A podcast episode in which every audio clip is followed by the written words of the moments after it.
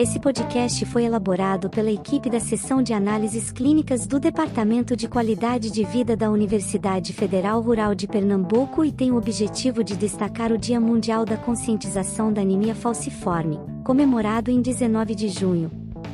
A anemia falciforme é uma doença caracterizada pela produção anormal de hemoglobina, especificamente a hemoglobina S, em vez da forma usual, a hemoglobina A. Esta alteração resulta na deformação dos glóbulos vermelhos, em uma forma semelhante a uma foice, daí o termo falciforme. A data de 19 de junho, Dia Mundial da Conscientização da Anemia Falciforme, é uma oportunidade para discutir a importância dos aspectos clínicos e laboratoriais desta condição. A anemia falciforme é uma doença que tem distribuição mundial mas apresenta maior prevalência em determinadas populações devido à seleção genética causada pela malária. Ela é mais comum entre pessoas cujos ancestrais vieram da África subsaariana, países do Mediterrâneo como Turquia, Grécia e Itália, Oriente Médio, Índia e países da América do Sul e Central como Brasil e Cuba.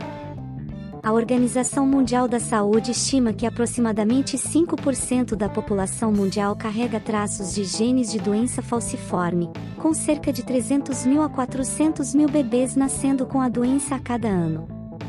A anemia falciforme é uma das doenças genéticas mais comuns em nível global. No Brasil, de acordo com o Ministério da Saúde, a estimativa é que nasçam cerca de 3.500 crianças com a doença a cada ano. A doença é especialmente prevalente na região Nordeste e entre a população afro-brasileira. Além disso, estima-se que por volta de 2 milhões de pessoas possuam o traço falciforme, ou seja, são portadoras da mutação genética, mas não desenvolvem a doença. Vale ressaltar que o panorama epidemiológico da anemia falciforme tem mudado ao longo dos anos, com o aumento da expectativa de vida dos pacientes devido a avanços no diagnóstico precoce e manejo clínico.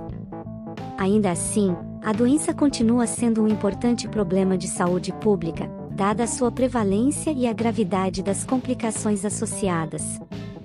Pacientes com anemia falciforme, podem apresentar episódios dolorosos agudos, chamados de crises vaso-oclusivas, desencadeados por condições de baixo oxigênio, desidratação e infecções. Os pacientes podem sofrer ainda com complicações crônicas, incluindo danos aos órgãos, hipertensão pulmonar, acidente vascular cerebral e uma redução geral na expectativa de vida. Laboratorialmente, o diagnóstico da anemia falciforme é comumente confirmado por eletroforese de hemoglobina, teste que diferencia os vários tipos de hemoglobina.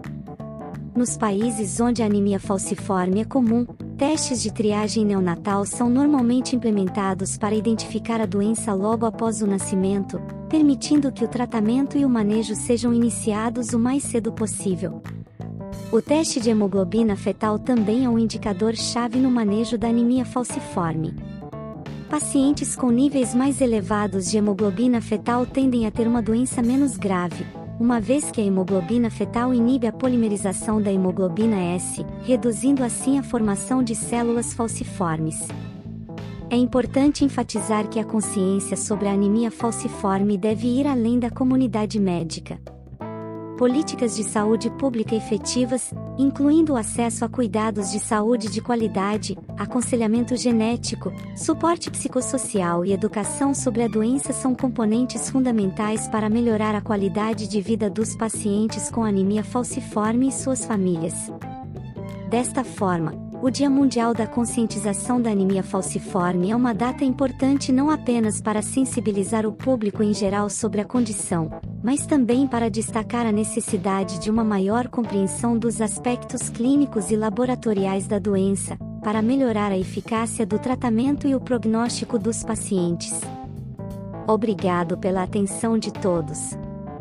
E até a próxima!